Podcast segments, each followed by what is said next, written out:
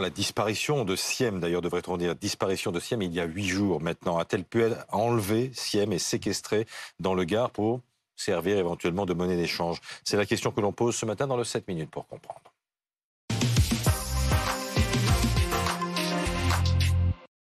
Avec nous, Cécile Olivier, la chef du service police-justice de BFM TV, et Alexis Puyette, l'envoyé spécial de, BFM TV dans, le Gard, où euh, l'enquête euh, se, se, poursuit sur la disparition de Siem.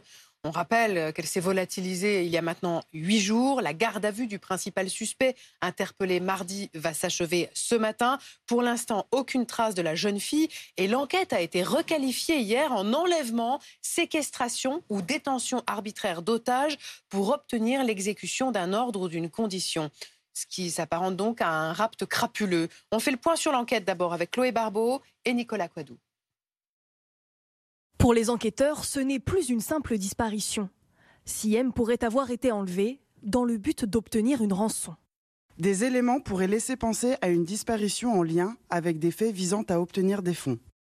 Est-ce qu'elle a été une monnaie d'échange Est-ce qu'elle a été kidnappée? Est-ce qu'elle a été raptée pour euh, être échangée euh, contre une somme d'argent, contre euh, une dette, contre que sais-je? Ça, on ne le sait pas encore. Un scénario criminel auquel aurait participé le principal suspect, c'est un homme de 39 ans qui fait partie de l'entourage familial de Siem. Entre 2001 et 2015, il a été condamné à 13 reprises, notamment pour des faits de vol aggravé. Dans le Gard, il a une réputation de caïd. Cet homme, c'est un criminel, il est connu pour, euh, pour ses crimes, pour séquestration, et ça recommence. C'est un monsieur qui, j'ai envie de vous dire, qui est, condamné depuis qu'il porte des couches. Avant de disparaître, Siem a confié à des amis qu'elle devait le voir ce soir-là. Elle surveillait ses enfants, en fait. Et du coup, elle était souvent en contact avec lui, mais c'était pas du tout une relation malsaine, c'était pas du tout une relation bizarre. La deuxième suspecte est son ex-compagne. C'est aussi la cousine de Siem. Elle est soupçonnée de détenir des informations permettant de la localiser. Les deux gardes à vue se terminent aujourd'hui, mais les investigations devraient se poursuivre pour retrouver la lycéenne de 18 ans. Se poursuivre évidemment Alexis Pluyette, vous êtes l'envoyé spécial de, BFM TV, vous êtes devant la gendarmerie d'Alès où la garde à vue du suspect se poursuit, Alexis.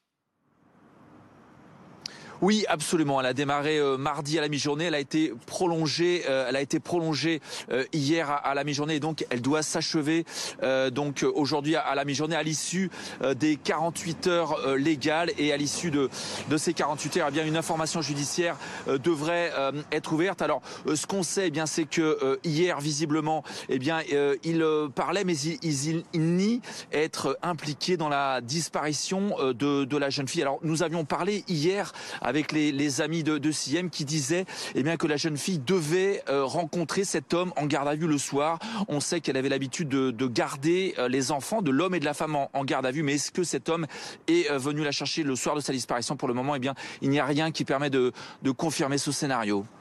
Cécile Olivier, étrange affaire. Sur quelle piste travaillent les enquêteurs? Alors comme d'habitude, il y en a toujours, hein, mais euh, ce que l'on peut remarquer à la lecture euh, du procureur, euh, du communiqué de la procureure, c'est que l'enquête est ouverte pour enlèvement, séquestration ou détention arbitraire d'otages pour obtenir l'exécution d'un ordre ou d'une condition. Ce qui laisse entendre que cette jeune femme pourrait servir de monnaie d'échange pour obtenir quelque chose. Et ce qui se dit euh, parmi les proches, la famille euh, de cette jeune femme, c'est que l'homme qui est actuellement en garde à vue avait euh, des dettes importantes à hauteur de plusieurs dizaines de milliers d'euros et que Siem pourrait avoir été enlevé pour obtenir le remboursement de cette dette. Ce communiqué de la procureure dont vous parliez, il est étonnant parce que la procureure a lancé un appel hier, mm. un appel implicite à, de potentiels ravisseurs en évoquant notamment un délit et un crime. Voilà. Est-ce que vous pouvez nous expliquer?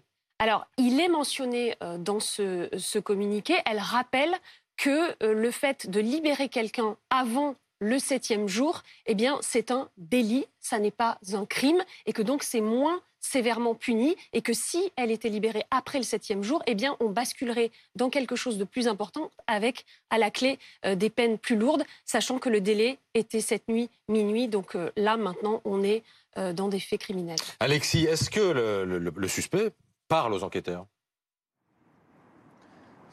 Écoutez, d'après ce que ce qu'on sait hier, il, il, il répondait, euh, mais euh, aujourd'hui visiblement il il, euh, il nie euh, voilà ce que je vous disais tout à l'heure, il nie vraiment être euh, impliqué dans cette dans cette disparition. Il dit qu'il n'a qu'il rien à voir. Il dit qu'il était avec un ami le soir de, de la disparition de de Siem. Et comme je vous disais, eh bien c'est c'est pas ce que nous ont dit les les proches. Vous savez, il y a il était le l'ex-mari d'une cousine de Siem, donc ils avaient un lien par alliance et, et elle avait l'habitude de, de de garder les enfants, d'être babysitter.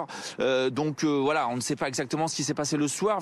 Les amis que nous avons rencontrés hier nous ont dit eh bien qu'il était possible qu'elle soit montée dans sa voiture, qu'ils avaient prévu de se de se voir, qu'ils avaient rendez-vous le soir. Euh, mais pour le moment, évidemment, on ne peut pas confirmer ce, scénario d'une rencontre le soir de la disparition, donc ce 25 janvier au soir. Cécile Olivier, le profil du principal suspect interpelle les enquêteurs.